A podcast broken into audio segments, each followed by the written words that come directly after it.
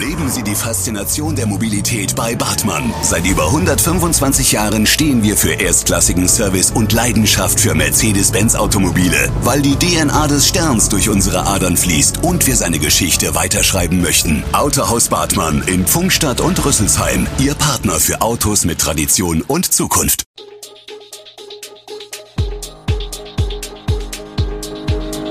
Gude, unser morgendliches News Update.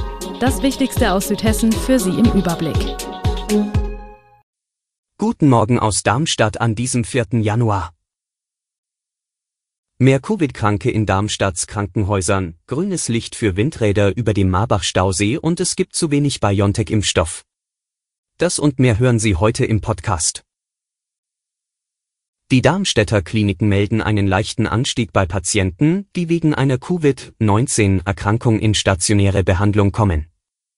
Das teilt der Krisenstab nach seiner jüngsten Zusammenkunft am Montag mit. Demnach befinden sich an den drei Krankenhäusern mehr Corona-Erkrankte als in der Vorwoche. Auf Normal- und Intensivstation befinden sich im Klinikum Darmstadt 17 bzw. 12, im Elisabethenstift 10 bzw. 3 und im Ellis Hospital 7 Patienten auf der Normalstation mit Covid-19. In den Kinderkliniken wird zurzeit ein Patient stationär behandelt. Martin Welte, Leiter der Corona-Intensivstation am Klinikum, hatte schon vor Weihnachten gegenüber dieser Zeitung erklärt, dass 90 Prozent der Patienten auf der Intensivstation ungeimpft seien. Die Patienten, die jetzt stationär behandelt werden müssten, seien jünger als in den ersten drei Wellen. Der Durchschnitt liege bei 59 Jahren, davor lag der Durchschnitt bei 67,5 Jahren. Auch Infizierte unter 40 Jahren zeigten sehr schwere Verläufe. Allerdings berichten Virologen international von Anzeichen, dass die Omikron-Variante im Schnitt zu weniger schweren Erkrankungen zu führen scheint. Die Sorge um den streunenden Kater Einstein zieht weiter Kreise. Seit mehr als einer Woche ist das in Darmstadt stadtbekannte Tier nicht mehr von seinen Haltern im Martinsviertel gesehen worden. Die suchen über eine eigene Facebook-Gruppe, fast 8000 Mitglieder stark, nach dem Kater mit dem bernsteinfarbenen Fell. Auch ein Aufruf auf Twitter half bisher nicht, ihn aufzuspüren. Der norwegische Waldkater stromert durch ein großes Revier, das weit über das Martinsviertel hinausreicht. Auch der Herrengarten gehört dazu, das Gelände des Klinikums und die Fußgängerzone in der Innenstadt. Bei seinen Streifzügen landet er auch in Häusern und Geschäften. So gehen viele der Mitglieder der Facebook-Gruppe davon aus, dass der Streuner gut versorgt wird. Genau das könnte ein Problem werden. Schon in der Vergangenheit war es nach Angaben der Besitzer vorgekommen, dass der Kater nur einmal in der Woche zum Fressen vorbeikam. Die Aufregung in der Facebook-Gruppe ist dennoch auch diesmal groß, weil kaum noch Sichtungen des Katers gemeldet werden. Beim Ausbau der Nutzung erneuerbarer Energien hat das Land Hessen für die Eröffnung eines vierten Windräderstandorts im Odenwaldkreis die Zielgerade erreicht.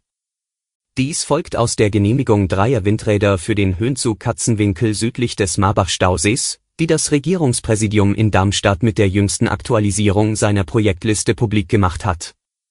Gegen den Bescheid steht allerdings noch bis 9. Januar der Klageweg offen, dessen Beschreitung die Gremien der Stadt Oberzent erwägen. Mit dem Einsatz dieses Rechtsmittels würde die Kommune die letzte Konsequenz aus ihren Vorbehalten gegen das Vorhaben ziehen. Zuvor hatte sie sich unter anderem mit ablehnenden Stellungnahmen im Genehmigungsverfahren und mit einer Verweigerung des Wegerechts gegen die Erschließung des Waldgebiets bei den Stadtteilen Etzean und Erlenbach gewährt. Das Veto beruht dabei auf einer breiten Mehrheit im Stadtparlament, wo allein die Grünen keine Einwände gegen den Anlagenbau und Betrieb haben. Fußball-A-Ligist SV Hummetroth hat bereits zwischen den Jahren die Weichen für die kommende Saison gestellt.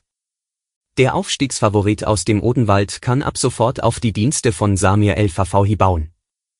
Der Mittelfeldspieler kommt von Hessenligist SC Viktoria Griesheim und hat dort insgesamt sechs Jahre gespielt. In dieser Saison lief der 23-Jährige achtmal für die Viktoria auf. Zwischen 2014 und 2016 war El Fafahi zudem in der Jugend beim SV Darmstadt 98 aktiv und spielte unter anderem in der A-Jugend-Bundesliga. Wir haben einen flexiblen Mittelfeldspieler gesucht und gefunden. Ich habe bisher nur Gutes über Samir gehört und wir freuen uns, dass wir ihn sofort bei uns im Kader haben, sagt Hometro-Trainer Thomas Epp. In Griesheim sei Fafahi zuletzt unzufrieden gewesen, da er nicht so oft zum Einsatz kam. Der Transfer ist laut App kurz vor Jahresende perfekt gemacht worden. Wegen des Corona-bedingt reduzierten Silvesterfeuerwerks ist die Luft in Hessen am 1. Januar 2022 deutlich weniger mit Feinstaub belastet gewesen als in den Jahren vor der Pandemie. Wie das Hessische Landesamt für Naturschutz, Umwelt und Geologie am Montag in Wiesbaden mitteilte, wurde das zweite Jahr in Folge an keiner einzigen Messstation die kritische Schwelle von 50 Mikrogramm pro Kubikmeter im Tagesmittel überschritten beim Silvesterfeuerwerk wird jede Menge Feinstaub freigesetzt, der sich oft über Stunden in der Atmosphäre hält, wie das Landesamt erklärte. Wie bereits im Vorjahr habe die Luftqualität vom Verkaufsverbot von Feuerwerkskörpern profitiert. In den zehn Jahren vor der Covid-19-Pandemie habe der Anteil der Messstationen mit Überschreitungen des kritischen Tagesmittelwerts für Feinstaub zum 1. Januar durchschnittlich bei etwa 40 Prozent gelegen, erläuterte das Landesamt. Die Impfkampagne rollt. Pro Tag werden nach Angaben offizieller Stellen derzeit im Schnitt rund 380.000 Corona-Impfungen verabreicht. An Spitzentagen erhielten zuletzt mehr als eine Million Menschen einen Impfschutz. Dabei verschieben sich die Anteile der verschiedenen Impfstoffhersteller zusehends. Dominierte der BioNTech-Impfstoff bei den Erst- und Zweitimpfungen noch klar, holt US-Konkurrent Moderna bei den Auffrischungsimpfungen auf. Nach aktuellen Daten des Robert Koch Instituts entfallen inzwischen mehr als ein Drittel aller Booster auf Moderna.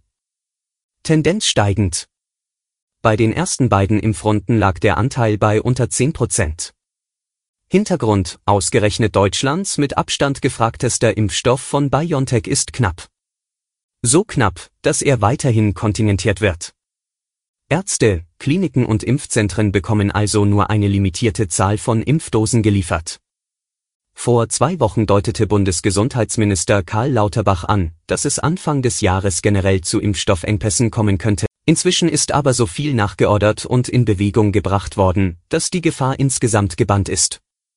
Doch was konkret das BioNTech-Vakzin betrifft, erfüllen sich die vorsichtigen Prophezeiungen des Gesundheitsministers. Alle Infos zu diesen Themen und noch viel mehr finden Sie stets aktuell auf echo-online.de.